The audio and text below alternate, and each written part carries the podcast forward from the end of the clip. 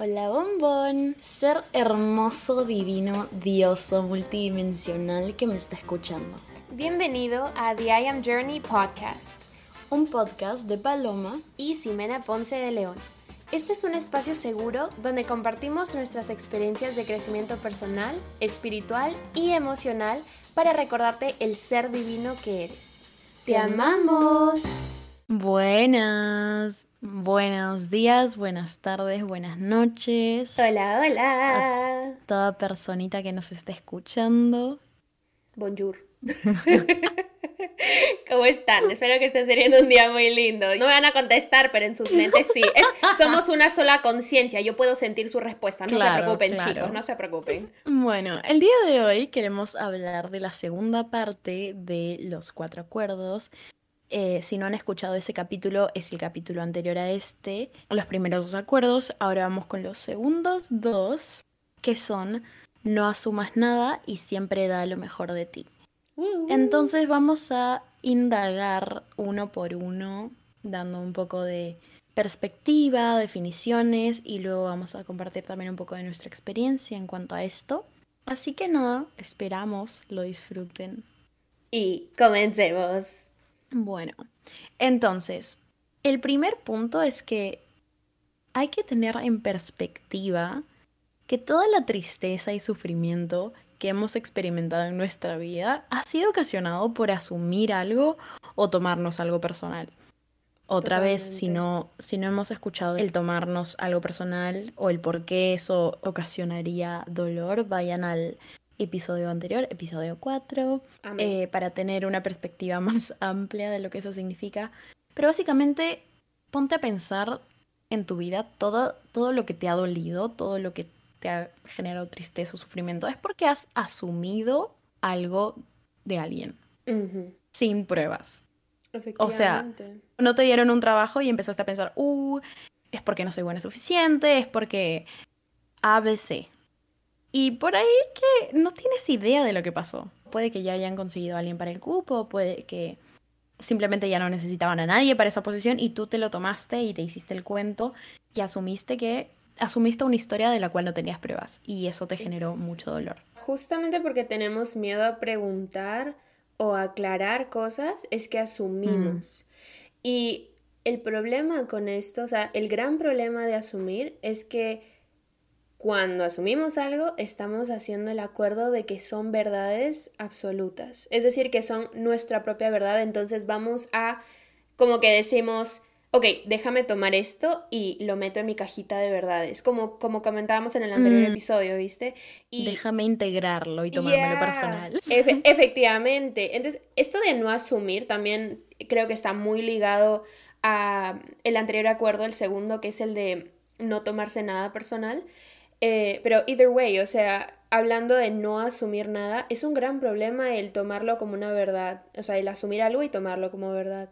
Y saben que cuando estábamos eh, leyendo este libro, algo que a mí personalmente me impactó muchísimo es que nosotros, bueno, el autor Miguel dice que asumimos cosas para satisfacer nuestra necesidad de saber y para evitar comunicarnos.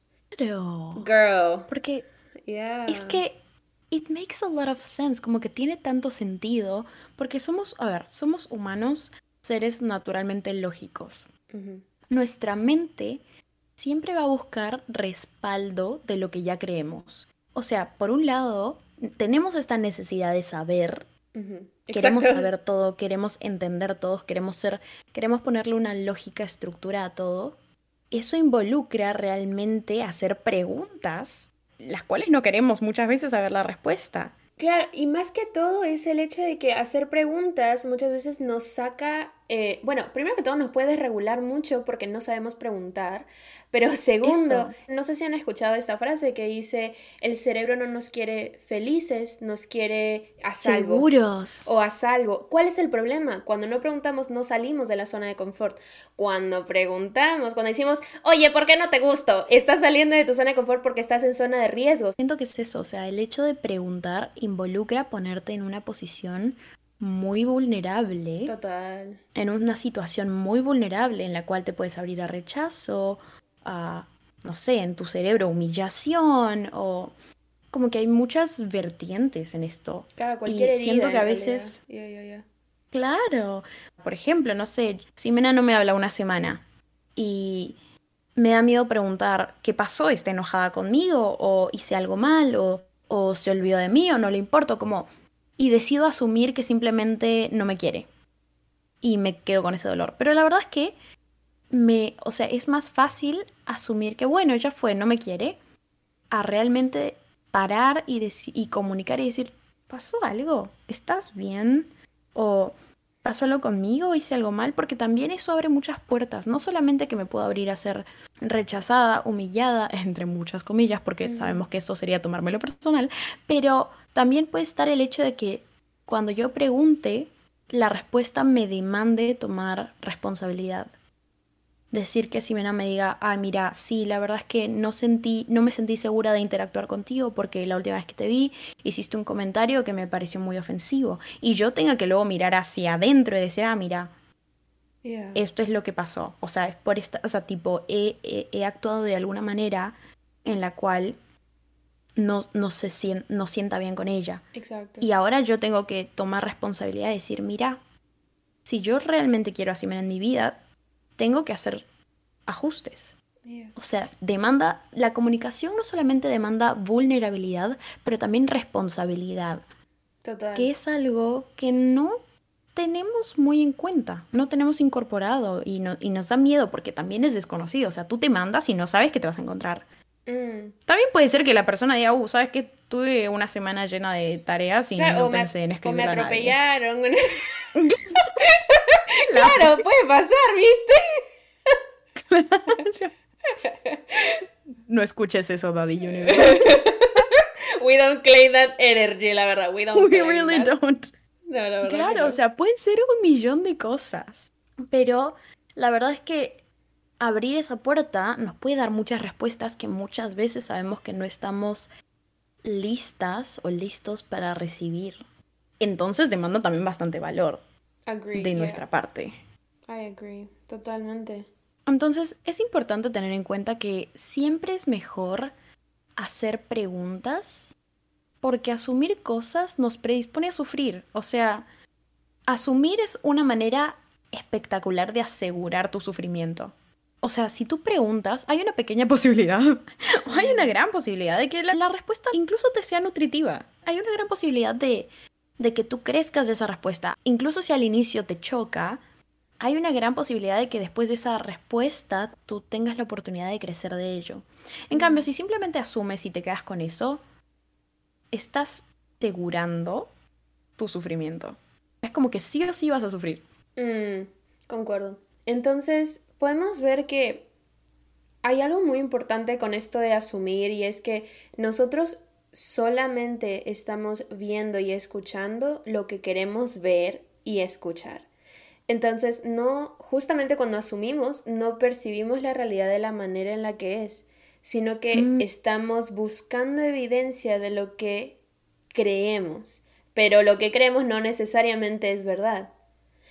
¿Y a qué se debe esto? Y esto en el libro se, se explica muy bien, y es que siempre el ego ama, le encanta, le fascina tener la razón.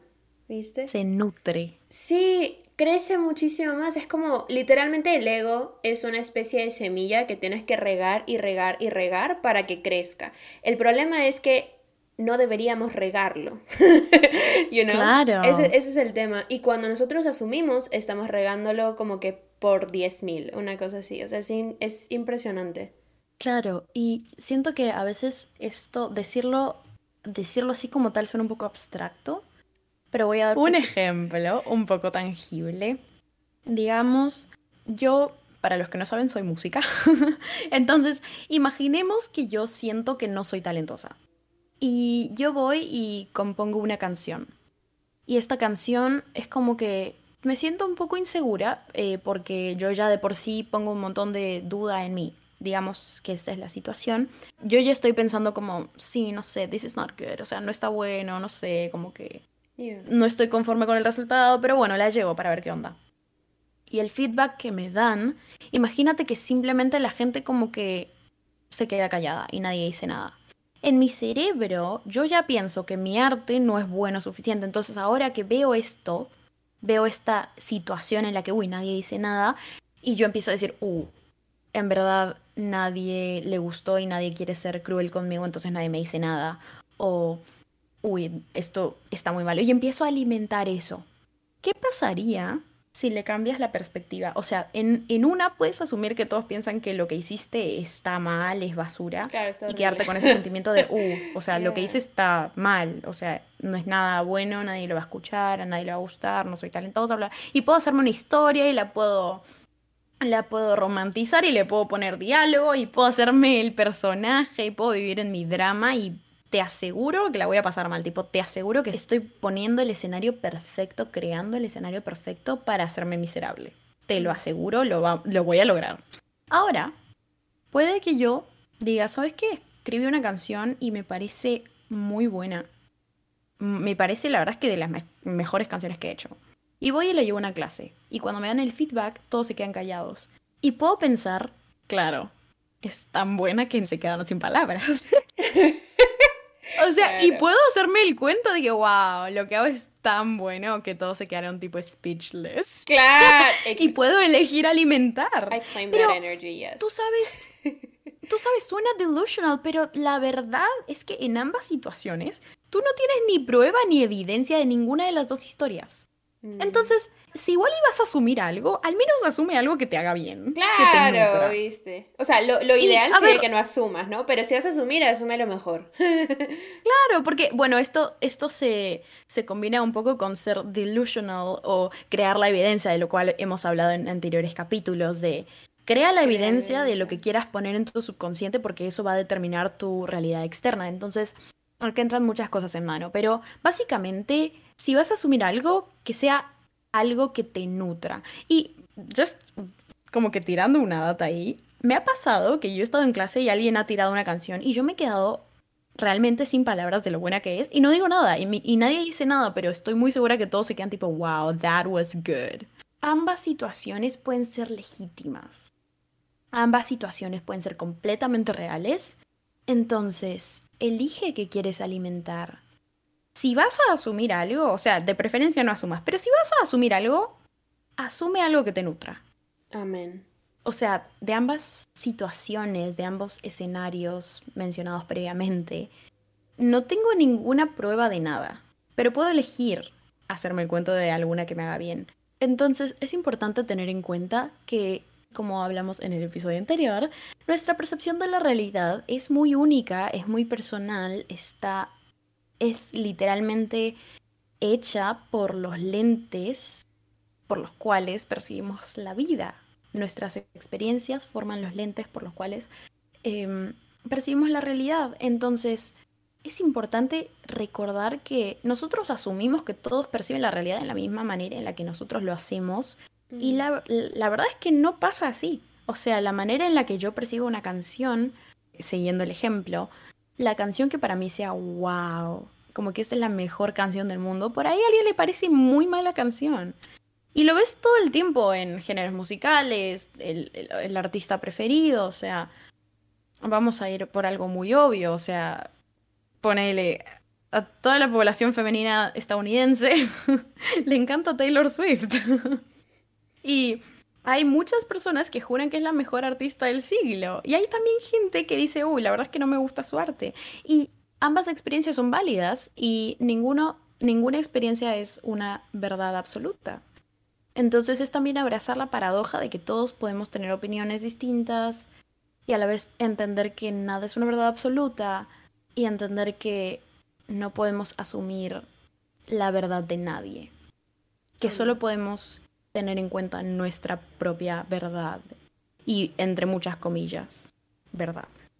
Totalmente. Hay una cosa que menciona el autor eh, en el libro que a mí fue de los quotes que, de las frases que más me chocaron, o sea, chocaron impactaron sería la palabra que más me impactaron de todo el libro y cuando le comentó esta palabra me dijo ¿en serio? porque ella encontró otros quotes que a ella le impactaron más pero a mí personalmente este y justamente es por nuestros pequeños lentecillos porque hablando de la percepción claro porque en mi percepción ahorita les voy a comentar cuál es la frase, este resonó muchísimo y en la percepción de Paloma, Paloma estaba yendo por un momento distinto de su vida en el cual ella estaba trabajando mucho más su relación con Dios y justamente cuando encuentra esta frase sobre Dios, ella como que, oh my god, so es, eh, viste, es, cambia mucho, la perspectiva es, es increíble. Pero bueno, les comento de qué se trata esto. Lo que dice en el libro es, la asunción o la suposición más grande que hace el ser humano es asumir que todos nos juzgan, nos victimizan y abusan de nosotros y nos echan la culpa como nosotros lo hacemos con nosotros mismos. Mm. Esa frase a mí me explotó el cerebro porque fue eh, me sentí muy identificada con esa frase totalmente. Un aha moment. Total, sí, sí, sí, sí. ¿Y qué más dice? Por eso, incluso antes de que ellos tengan la oportunidad de rechazarnos, nosotros ya nos rechazamos primero. And I was like, oh, mm. wow. Muy fuerte, muy fuerte esa frase.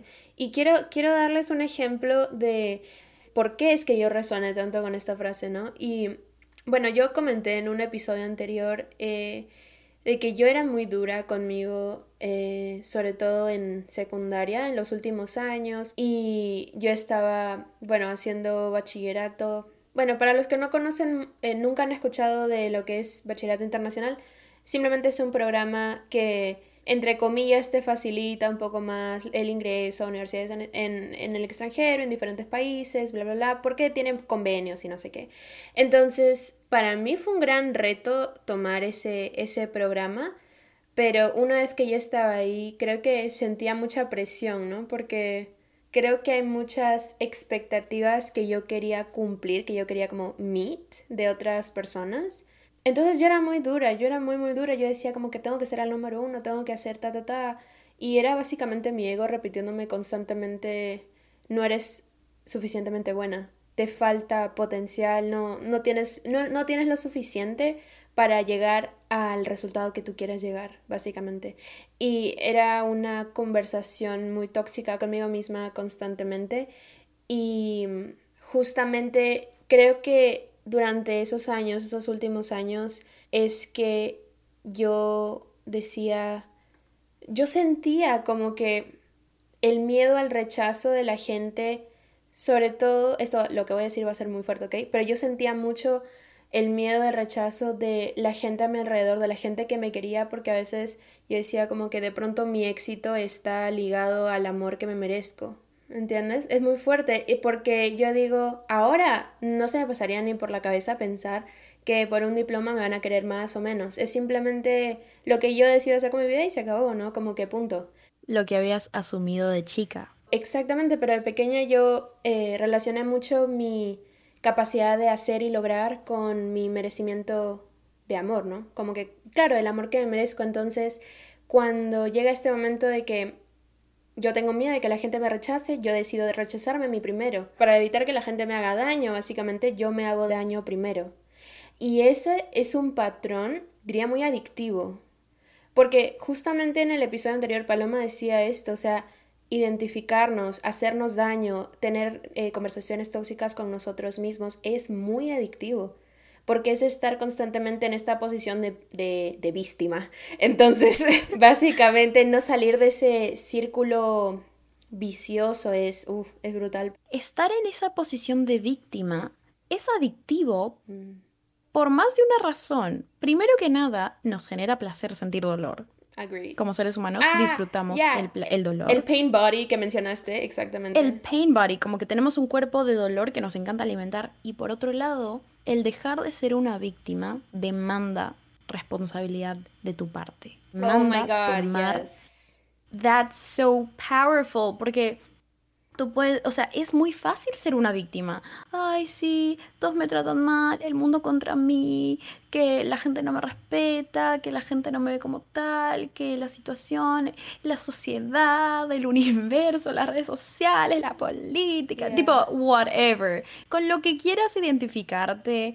Es muy fácil identificarse, es muy fácil victimizarse. O sea, si quieres lo vas a lograr. No, claro, es como que successful.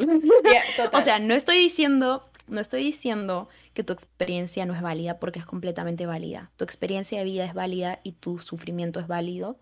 Eh, nuestro sufrimiento como seres humanos es completamente válido, pero es distinto el sentir dolor a ponerte en una posición en la que sabes que vas a sufrir y sigues alimentando eso. Hay una diferencia entre, entre aceptar tus emociones y aceptar y validar y sentir todo lo que tengas que sentir, como decir, bueno, esto me hace sentir A, B y C. Y, nos, y es incómodo y puedes sentir eso y a la vez decir, ¿cómo puedo actuar sobre esto? ¿Cómo puedo tomar responsabilidad? Algo que leí hace unos años y me voló la cabeza porque yo era una gran víctima. a mí me encantaba mm. victimizarme algo que leí era, no es tu culpa lo que te pase, pero es tu responsabilidad sanarlo. Puede que nada sea tu culpa, pero es tu responsabilidad sanarlo. Y eso demanda que tú tomes tu poder personal de vuelta.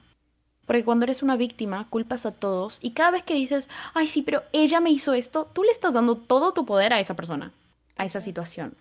O sea, estás diciéndole al universo, yo no tengo poder sobre mi vida, yo a mí que me lleve el viento, tipo, si todo te afecta, soy una víctima, nada, yo no puedo hacer nada, todo es culpa de la sociedad. Tipo, tú vas a encontrar maneras y mil maneras de dar tu poder a la nada. O puedes tomar responsabilidad y decir, bueno, esto pasó. ¿Cómo hago para tomar responsabilidad y poder crecer de esta situación? ¿Cómo hago para que, aunque duela, Poder sentarme con mis emociones y decir, sí, me dolió, pero sacar algo positivo. ¿Cómo puedo crecer de esta situación? ¿Cómo puedo aprender? ¿Qué puedo aprender de esta situación? ¿Qué es esto que esta situación me quiere enseñar? Porque no hay nada que pase solo por casualidad. Todo lo que pasa, la inteligencia universal, Dios, la fuente, energías, universo, como quieras llamarlo, tiene un plan perfecto nada es casualidad y el momento en el que estás ahora es perfecto. Entonces, en vez de decir soy una víctima, todo pasa para mí, no, la vida no pasa, no te pasa a ti, pasa para ti. Pasa para que crezcas, para que aprendas, para que te nutras, para que evoluciones, para que ames, para que ames más, para que aprendas a amar más. Entonces, es importante tener esta perspectiva frente a las adversidades que se te presenten, porque siempre va a haber algo, siempre va a haber algún obstáculo, entre comillas. Pero está en ti si quieres ser la víctima o el protagonista que toma acción y sale thriving de la escena, película o lo que quieras. Claro, que sale victoriosa o victorioso. Claro. Amén. Otra manera en la que podemos seguir un poco esta línea de pensamiento es a veces asumimos también, porque a veces es fácil decir que a veces asumimos con otras personas, pero también asumimos mucho con nosotros mismos. Asumimos mm. que no somos suficientemente buenos y por tanto no nos damos la oportunidad de probarnos a nosotros mismos de que sí somos capaces. Por ejemplo, se te ofrece una oportunidad, la, la oportunidad de tu vida, se te ofrece la oportunidad laboral que tanto has soñado y vienes esperando. Y cuando llega a tu puerta, te asustas porque te da miedo el fracaso, entre comillas, y dices, ay no, pero no soy suficientemente buena para esto. No, no, no, no lo voy a tomar. O alguien te dice, che, deberías postular a esto, y tú dices, no, pero no me van a aceptar, ni pedo. Y para ahorrarte el, entre comillas, miedo al rechazo, miedo a la humillación, miedo a lo que sea que esto te genere, no, no postulas o no tomas el trabajo no vas y no invitas a salir a esa persona que tanto te gustaba. O no, no haces ese grupo de amigos que realmente querías. Tenemos mucho miedo al rechazo. O sea, preferimos rechazarnos nosotros mismos, como dijo Simena hace un rato. O sea, preferimos privarnos de la oportunidad de abrirnos a recibir algo que realmente deseamos por el miedo a ser rechazados. Totalmente. Porque asumimos que no somos suficiente asumimos con nosotros mismos y no nos damos la oportunidad de probar. Entonces, es otro punto también a tener en cuenta. La próxima vez que quieras asumir algo, también recuerda que puedes asumir cosas contigo mismo, contigo misma. Amén. Otro punto también súper importante es que, y creo que todos en algún punto de nuestras vidas hemos caído en, esto, es a veces incluso estamos en relaciones, en relaciones me refiero, puede ser una relación romántica, puede ser una amistad, puede ser cualquier cosa, que no... Incluso relaciones familiares. Incluso relaciones familiares, es exacto. Punto un poco aparte, pero nosotros no elegimos a nuestra familia, hablando de un nivel humano, no energético, ni de vidas pasadas, nada por el estilo, pero hay una cosa acá. Eh, si bien es cierto, nosotros no podemos elegir estas etiquetas de quién es mi padre, quién es mi hermano, quién es mi mamá, quién es mi primo, tal. En la vida real, lo que sí podemos hacer es elegir con quién nutrimos vínculos y con quién no.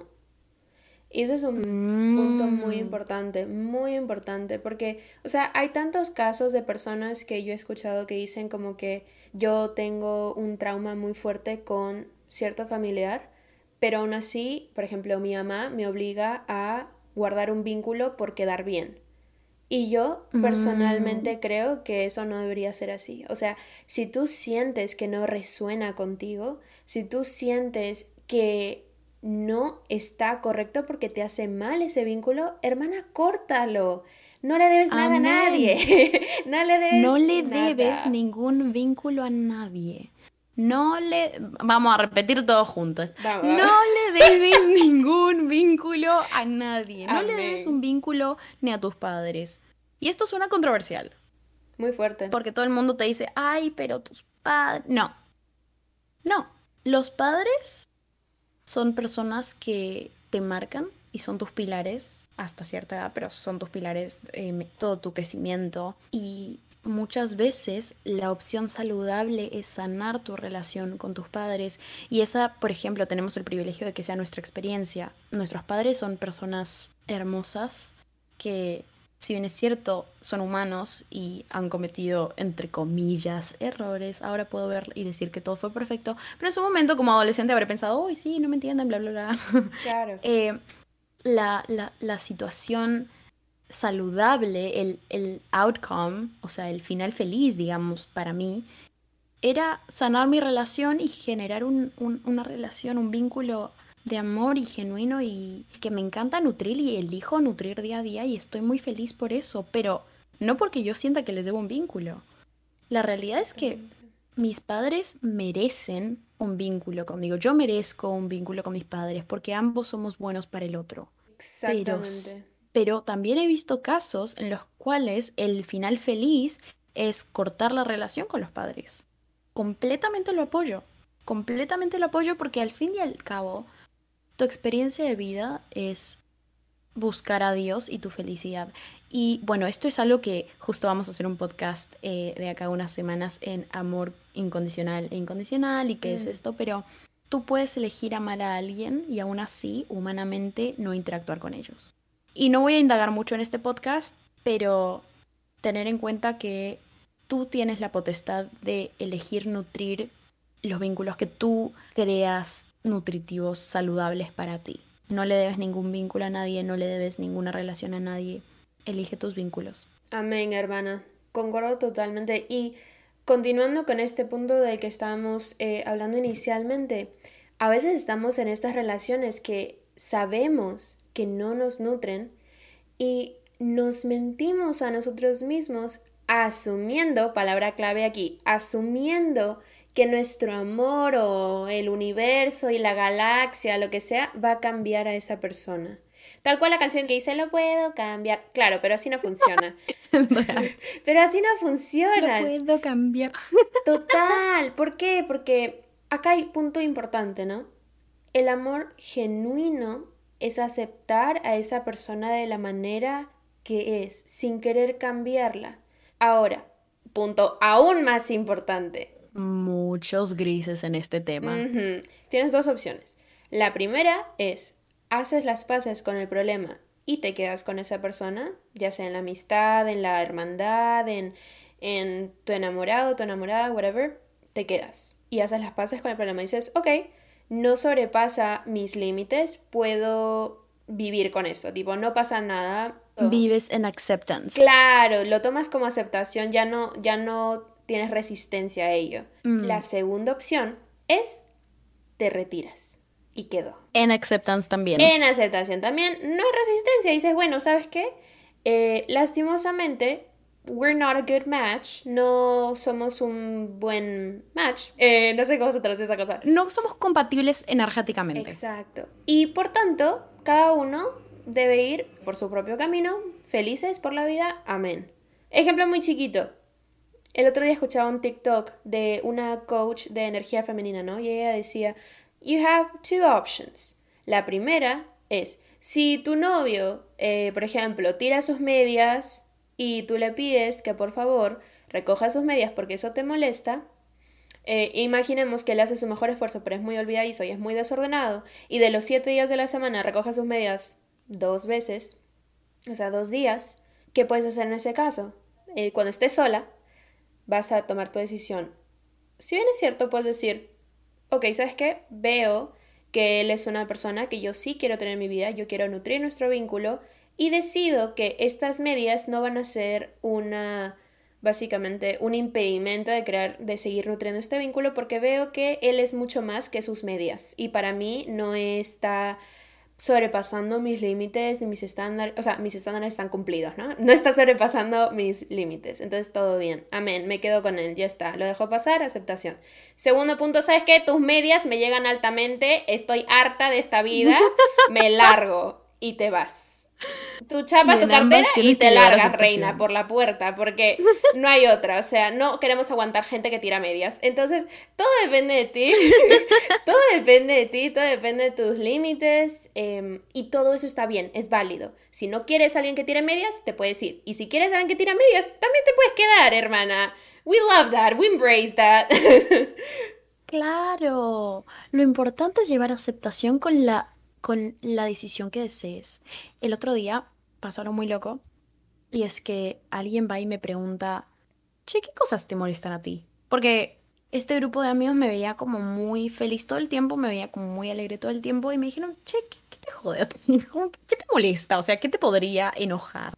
O sea, me quedé como tres minutos pensando, tipo, me quedé un poco en blanco y dije, no puedo encontrar algo que me moleste activamente, o sea, o sea, no te voy a decir que la gente a mi alrededor es perfecta y nunca hacen nada. El tema es que las personas que tengo yo hoy en mi vida están tan en alineación conmigo y las amo tan genuinamente que he aceptado el ser divino que son y puedo ser ese espacio en el cual mis amistades simplemente son. Y son personas increíbles. No es porque me conforme con amistades y bueno, sí, que nada, no me jodan. No, o sea, es porque genuinamente las personas a mi alrededor son personas que amo y admiro y, no hay algo que me moleste. Y luego dije, ah, para, bueno, hay algo acá. Algo que yo muy como de en el core, digamos, es no me quejo. Trato de llevar aceptación a cada aspecto y relación en mi vida. O sea, si te tengo en mi vida es porque te estoy aceptando tal cual y como eres. No voy a estar, ay, sí, tengo una amiga, pero es que es así y asá y, o sea, o sea, sí la amo, pero es que, ay, no sé, hace esto y es como medio insoportable, o tipo, ay, tengo este amigo que hace A, B y C y es tipo, como que lo quiero, ¿sabes? Pero no lo banco. Eso, that's bullshit. Perdón. Pero eso me parece una big red flag, porque, o sea, tienes gente en tu vida que es un, no es un full body yes, no es un sí entero, es un bueno sí, pero a medias. ¿Y para qué quieres alguien a medias? No, la gente que tengo en mi vida es un full body yes, es un sí completo. Y después de un rato me puse a pensar y dije, ah, encontré algo que me molestaba. Y me di cuenta que tenía, por ejemplo, un amigo que siempre llevaba tarde a todo. Y al inicio, una vez como que me acuerdo haberle dicho como, che, me enoja mucho que tipo, te digo a las 6 y llegas a las 8. No estoy bien con eso. Entonces él me dijo, ay, perdón, en verdad no lo quería, o sea, no fue mi intención, se me pasó el tiempo, como no calculé bien. Y lo que hicimos fue, bueno, eh, la próxima vez, si vas a llegar tarde, avísame. Porque a mí no es que me molestaba el que llegue tarde, me molestaba el hecho de estar a la deriva, como a ciegas de no sé qué va a pasar, no sé cuánto tengo que esperar o qué hago con este tiempo libre. Entonces, lo que hicimos fue, yo no recuerdo ahora, él me dice, bueno, por si acaso, planeo llegar, no sé, cinco y media. Y yo ya más o menos que sé que eso va a ser tipo 6 y 10. Claro. pero pero con, tal de que me avise, yo estoy perfecta. Tipo, no me molesta, no me enoja. Entonces, he llegado a hacer las paces con eso. O sea, yo sé que él siempre va a estar tarde. y no es un deal breaker para mí, ¿entendés? Claro, y ese es el punto, que no sea un deal breaker para ti, o sea, que no sea algo que sobrepasa tus límites. Claro, no sobrepasa ninguno de, de mis límites, o sea, sé que es, es una amistad que me nutre y que me hace sentir segura y en la que yo puedo simplemente ser y lo aprecio y también puedo ver que siempre va a estar tarde. y tipo, estoy bien con eso, o sea, no me, no me molesta, entonces no me voy a quejar de eso. Por eso cuando alguien me preguntó, ¿qué te jode? Es como, no, lo, no, no se me pasó por la cabeza al inicio, porque yo ya había hecho las pasas con eso. Ahora, al inicio me costó. Pero ahí es cuando yo dije, voy a dejar de ser amiga de esta persona o sea, voy a sacarlo de mi vida completamente y no me voy a quejar, o lo voy a aceptar en mi vida y no me voy a quejar. Ahí es donde está mi poder. Yo tengo la elección. Yo tengo el poder de elegir si quiero esa energía o no en mi vida. Y para mí, realmente, si quieres llegar tarde, no me jode. Con tal de que me diga, y es, y es eso, llegamos a ese acuerdo. Con tal de que me digas, tú llega a la hora que quieras, ¿entendés? Como que con tal de que yo pueda utilizar mi tiempo como yo quiero, otra vez tengo el poder de utilizar mi tiempo como quiero, todo va a estar bien. Entonces, lo importante de todo esto es llevar aceptación a cada parte de tu vida. Amén, sí. Bueno, un ejemplo muy, muy de nosotras, o sea, hablando de este punto de o lo aceptas o te vas, miren, este fue un breakpoint en nuestra relación entre Paloma y mío. un deal breaker. No, esto fue, al inicio dije, uy, porque ¿qué pasó? Eh, Paloma es eh, para mí es de las personas que tiene de las mejores intenciones del mundo entero, sí. Tipo, o sea, cuando digo intenciones... Es un alma de buen corazón. Exacto, sí, no, porque tú le dices, oye, esto me molesta y de pronto si ella vuelve a cometer ese error, te dice, ay, perdóname, como que it was not, eh, no fue mi intención, una cosa así. Y como que tú te puedes dar cuenta porque es muy gentil, muy muy friendly, you know, muy amigable. Entonces, no importa dónde, pero cada vez que estábamos juntas, yo soy medio maniática. O sea, cuando digo maniática es loca, obsesiva. Me lo que. me tiene algo con las luces. Tengo algo con las luces, con los cargadores, con la energía en general. O sea, tipo, si tú no desconectas tu cargador cuando no estás cargando tu teléfono o tu computadora. Si me se levanta a las 3 de la mañana. Yo me vuelvo loca. Levanta. Digo, o sea, si tú quieres que tu recibo de luz salga más bajo, llámame a mí porque yo te lo voy a desconectar todo. No, no te preocupes. Llévate una cimena. Saving asegurado. o sea, es una locura. Entonces, ¿qué pasa? Paloma es la señora que pasa por la casa y pim, pim, pim, prende todo. Así como que todo prendo. Prende todos los enchufes, toda la secadora la deja, pero conectadísima. Tres enchufes, cinco enchufes, me encanta. El mundo no me quiere. Tal cual. Entonces yo le digo, Paloma, por favor, apaga estas vainas que me da nervios. Y ella decía, ay, sí, sí, perdón, es que me olvido, perdón, monita, se me olvida, que no sé qué. Eh, fun fact, me dicen monita, pero acá no me dicen monita porque estamos en modo formal. estamos en modo formal. Ximena me dice palomo. pero mi nombre es Paloma. Pero, bueno, acá estamos en modo formal, así que vamos por Paloma y Ximena. Efectivamente, efectivamente. Entonces, bueno, nada. ¿Y qué pasa? Que tantas veces no me desconectaba las vainas, yo asadísima, pues, ¿no? Y yo le decía, oye, ya pues, desconecta. Y me decía, es que me olvido, que no sé qué. ¿Y saben qué? Yo hice las paces. Yo dije, tal cual el novio que bota las medias, yo dije, ¿sabes qué? ¿La quiero o no la quiero en mi vida? ¿La acepto como mi hermana o no la acepto? Yo estaba así como que horrible. Y yo dije, bueno. Y luego me puse a pensar y dije, ¿sabes qué? Estoy tratando de ver su divinidad en este momento. Trato de ver a Dios en ella. Trato de ver a un Dios olvidadizo en ella. Y con eso se me pasa. Como que digo, eh, ella está haciendo su mejor esfuerzo y cuando se acuerda, desconecta las cosas, cosa que es tipo de los 7 días de la semana. claro, como de los 7 días de la semana. Uno. Pero me conformo, ¿viste? Ella hace lo mejor que puede. y si bien es cierto al inicio, como que yo dije, puede sobrepasar mis límites, ahora no sobrepasa mis límites. Ahora digo, ¿sabes qué? Con tal de que ella dé lo mejor de sí, tratando de cumplir esta cosita de desconectar las vainas, para mí es más que suficiente porque sé que viene de corazón, ¿viste? Y es lo mismo que les digo, o sea, si tienen una hermana que no desenchufa, no tienen que botarla de su vida, o sea... Quiero dejar en claro que soy una hermana excelente. Totalmente. Disclaimer. Entonces, Paloma, danos una conclusión de todo este acuerdo de no hacemos nada. No voten a su hermana, por favor. En conclusión a todo esto, no asumas. Pregunta siempre. Todos tenemos derecho a preguntar. Y por tanto, también todos, todos tenemos el derecho a decir sí o no. O sea, tú tienes derecho a preguntar A o B y la otra persona tiene todo el derecho a decir sí o no y viceversa. Así que siempre pregunta. Yay. Y vamos con el segundo y el último acuerdo. Bueno, el cuarto y el último acuerdo. Siempre da lo mejor de ti. Punto muy, muy, muy importante aquí. Dar lo mejor de ti es algo muy relativo.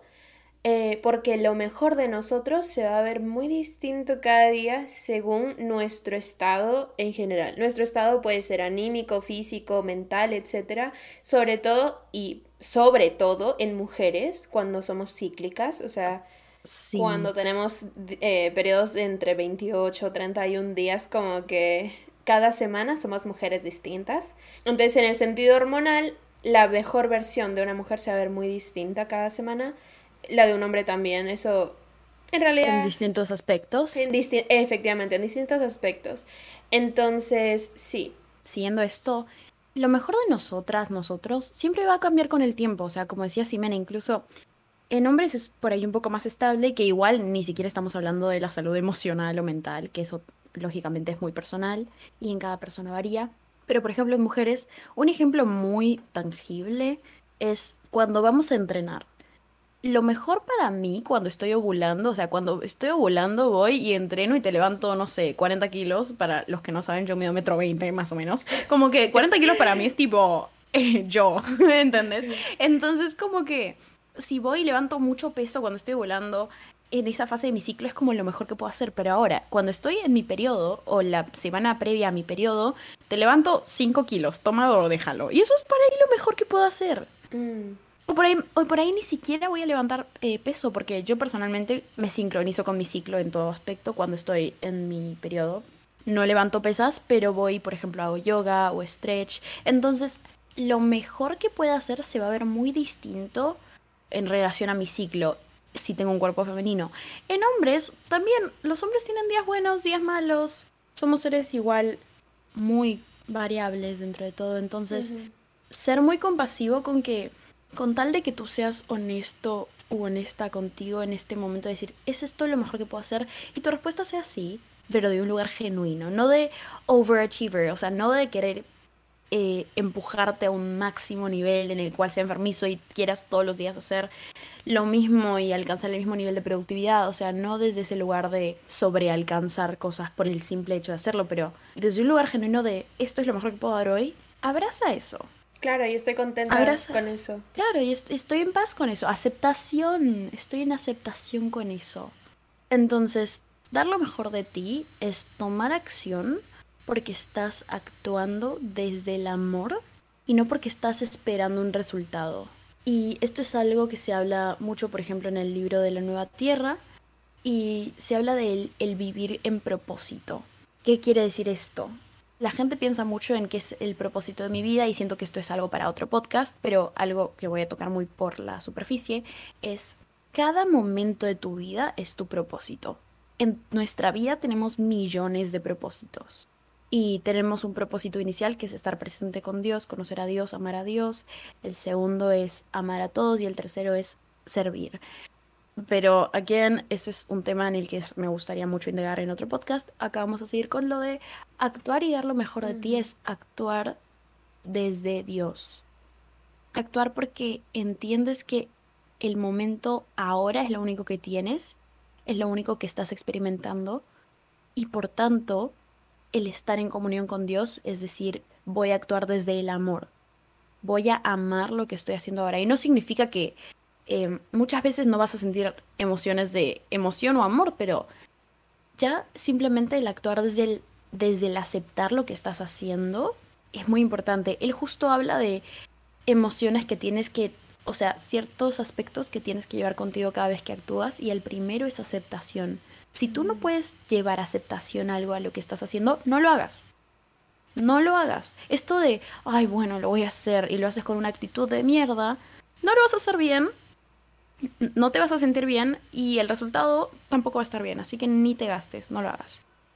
Cualquier cosa que hagas trae aceptación, entonces dar lo mejor de mí, por ejemplo, mi propósito ahora es hablar contigo. y canalizar palabras de amor y proveerte con algún mensaje que tal vez te ayude y espero de todo corazón que lo haga. Ese es mi propósito ahora, grabar este podcast desde el amor. Quiero hacerte llegar un mensaje que te va a servir, que te va a servir en general, en la vida, en tus relaciones, para contigo. Ese es mi propósito ahora. Por tanto, voy a estar muy presente, estoy muy presente y estoy tratando de sentir a Dios y escuchar lo que quiere de mí para ti. Ese es mi propósito ahora y lo quiero vivir al 100% y quiero estar presente y, quiero conectar con Simena porque las dos estamos en este proyecto juntas para ti. Entonces, haz de todo un ritual. Haz que todo, que cada pasito chico que des sea tu propósito en este momento. Y esa es como la receta perfecta de dar lo mejor de ti siempre. El objetivo aquí es que dar lo mejor de ti sea un ritual en tu día a día. Elegir hacer todo un ritual, hacer de cada momento un ritual, es hacer de cada momento tu propósito. Wow, qué inspirador. Yo escuchándote estaba así como, sí, hermana, preach. Me encanta.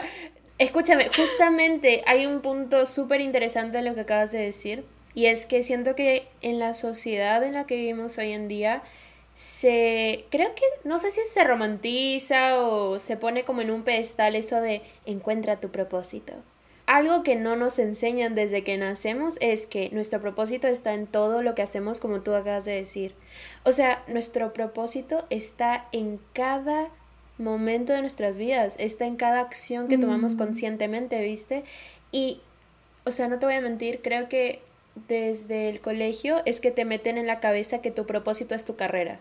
Y yo viví engañadísima toda mi vida pensando que eso era como que mi único propósito, ¿viste?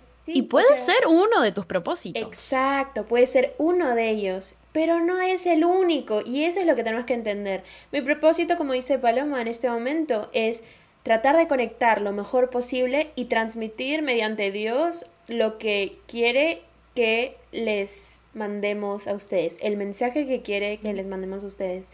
Pero podemos tener tantos propósitos tan hermosos en nuestra vida y tan diversos que cerrarnos a uno solo es como limitar tu existencia, limitar tu experiencia humana, ¿viste? Amén. Totalmente. Entonces, pasando a otro puntito, es justamente con lo que yo tuve mucha dificultad en transitar esto y es que usualmente nos echamos la culpa cuando algo nos sale perfecto, pero acá hay un punto si siempre hacemos lo mejor que podemos relacionándolo al acuerdo de siempre dar lo mejor de ti, no le damos la oportunidad a ese juez en nuestra mente de martirizarnos. En el libro de los cuatro acuerdos se habla mucho de este juez como el ego, ¿no? Es eh, que nos juzga básicamente, que es como esta puerta que abrimos del juez en nuestra mente que a cada rato nos manda eh, mensajes feos, subliminales, horribles, negativos, bla, bla, bla este personaje que nos ayuda a victimizarnos. Exactamente. Primero, cuando nosotros hacemos lo mejor que podemos, damos lo mejor de nosotros y segundo, reconocemos ese hecho de que hemos hecho lo mejor, no hay manera de que le abramos la puerta a ese juez. Y eso es lo mejor que podemos hacer. Cuando no le abrimos esa puerta, estamos en esta frecuencia de amor y de aceptación tan hermosa. Mm. Entonces, eso personalmente me ha ayudado muchísimo, como que reconocer que si hoy día mi, lo mejor que podía hacer era levantarme y tender mi cama y eso fue todo lo que hice en el día, o sea, decir al final del día, apenas me voy a acostar, Dios, gracias por este día, hice lo mejor que pude con la energía que tuve y estoy en paz con eso. Amén. Traer aceptación otra vez a tu día a día. Es que eso es tan clave, la aceptación. Pero también va a haber días en los que voy a poder ser como una máquina, o sea, voy a poder hacer como que editar video de YouTube, grabar podcast, editar podcast, tomar fotos, tacatá, tacatá, dar clases, trabajar por 12 horas, 14 horas y aún así estoy como que rajea, ¿viste? Pero eso... ovulando. eso va a ser cuando esté ovulando. Pero si no, eso va a pasar en el mes tres días, probablemente, exagerando. Literal. And that's okay, o sea, está perfecto. Entonces, sí, hay que traer aceptación a eso.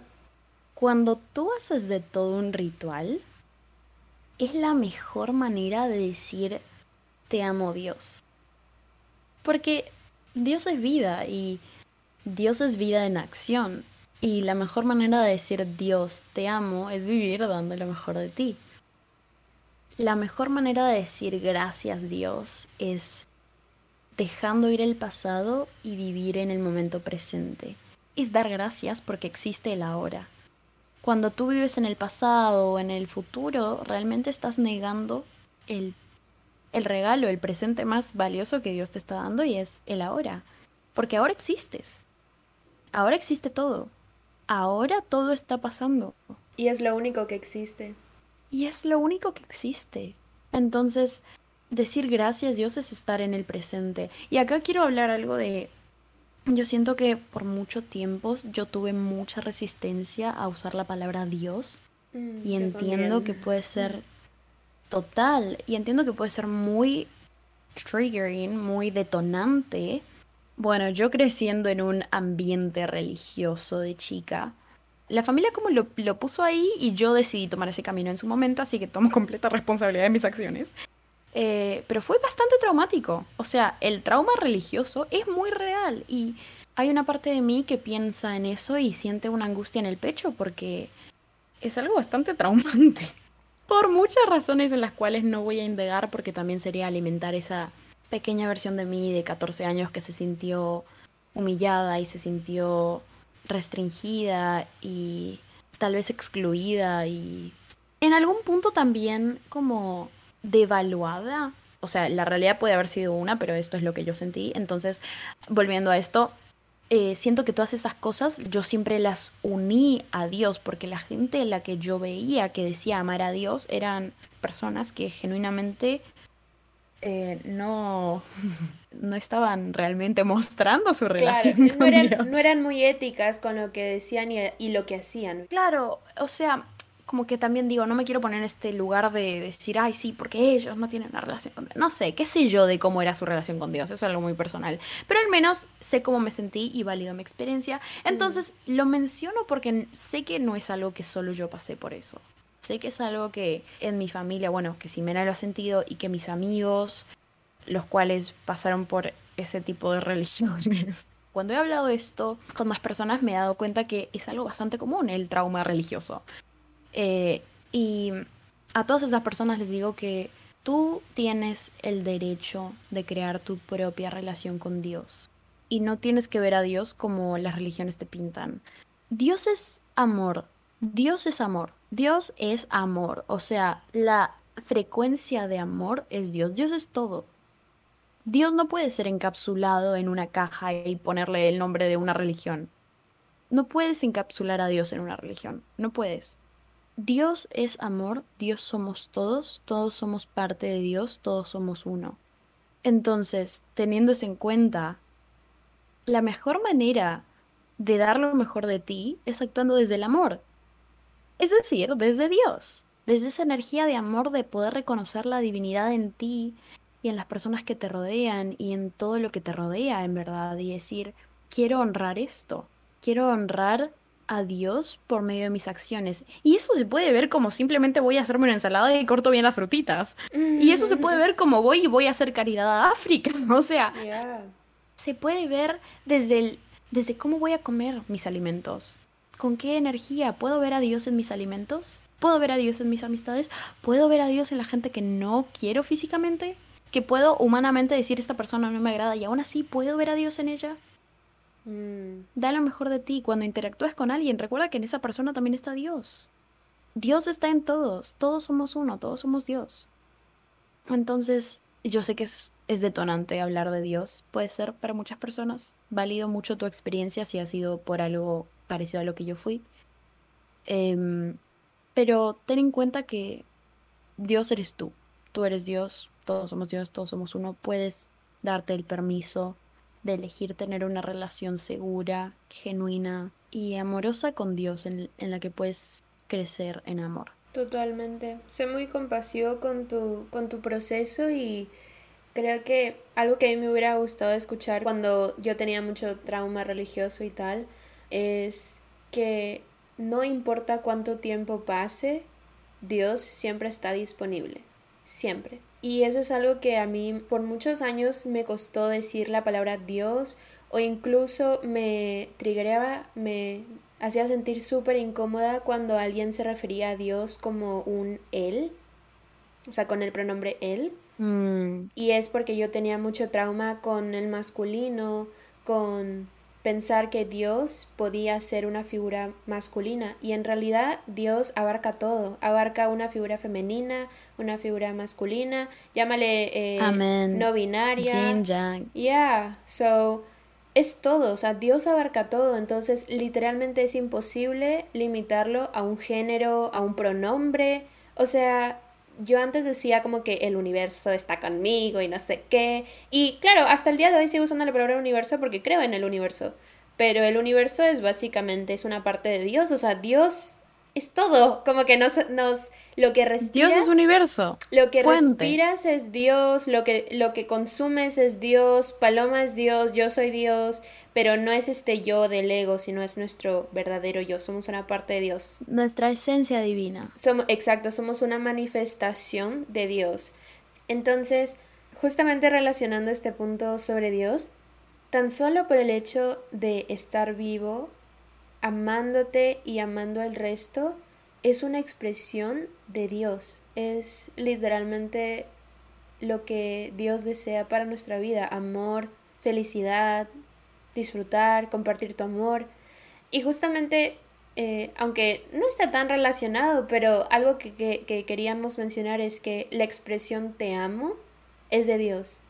La expresión te amo es de las expresiones más puras y más eh, genuinas que existen porque es todo lo que está bien.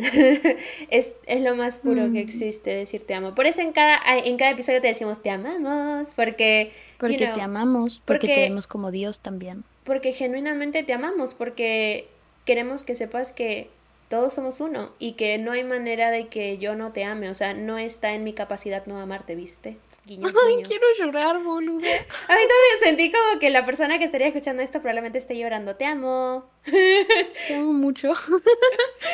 Entonces, punto importante, los tres primeros acuerdos van a funcionar siempre y cuando tú des lo mejor de ti. Entonces, honra al ser humano que eres, respeta tu cuerpo, disfruta tu cuerpo, ama a tu cuerpo, aliméntalo, límpialo, manténlo sano, haz lo mejor que puedas. Y cuando tú cuidas tu cuerpo es una especie de ritual de comunión entre tú, tu cuerpo y Dios.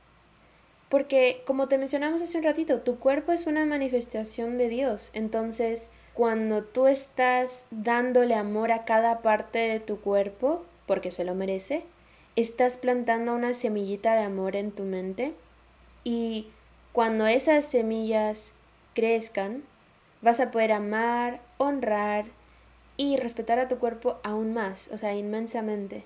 De ahí en adelante, toda acción que tú hagas, que tú tomes, va a ser una especie de ritual en la cual tú honres a Dios. A través de cada palabra y pensamiento vas a estar en comunión con Dios. Y por tanto, vas a vivir libre de juzgarte, victimizarte y de abusarte. Yo me acuerdo que cuando leí esto, yo estaba en un momento muy de... O sea, yo he venido trabajando mi relación con conmigo, conmigo, con el universo, las energías, todo esto, pero eh, yo tenía mucha resistencia a usar la palabra Dios y me acuerdo que el otro día estaba yo lavando platos con Ximena secando al lado, o al revés, no me acuerdo, y de pronto eh, creo que estábamos hablando de patitos, no sé de qué habremos estado hablando, y Ximena me tira, che, ¿y qué onda tu relación con Dios? Señora, Dios mío. explicar lo que me sacó de contexto esa pregunta. Yo al principio me caí de risa. Fue como, primero fue jiji, jaja, y luego, bueno, fue tipo, bueno, pará. ¿Cómo es mi relación con Dios?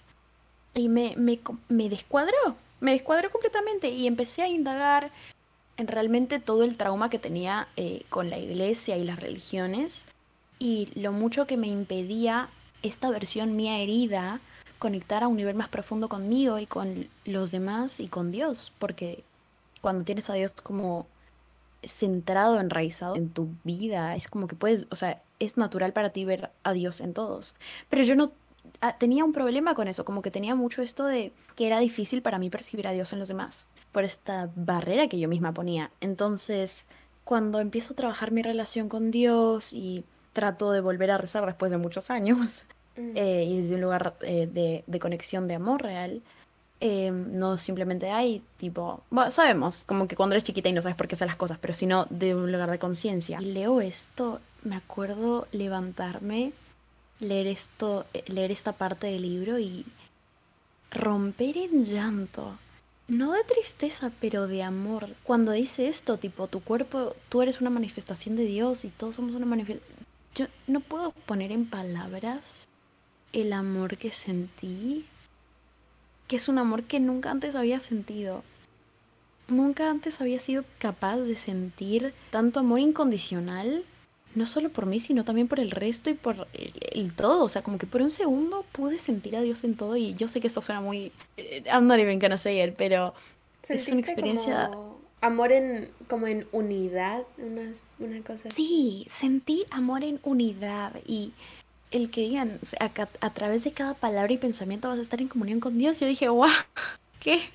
Y no pude, no sé, it makes me emotional, me pone emocional simplemente pensarlo, pero es como, a partir de ese momento dije, por aquí es, o sea, estuve tanto tiempo desconectada de, del todo Y por tanto de ti. y por tanto de mí. Entonces nada, esperemos esta palabra te recuerden que también eres esencia divina manifestada en un cuerpo físico y que todos lo somos. Entonces puedes amar a todos y por tanto puedes vivir en amor. Entonces, con estos cuatro acuerdos vamos a transformar el infierno en cielo. El premio es trascender la experiencia humana y convertirte en la expresión más pura de Dios, o sea, vivir en amor.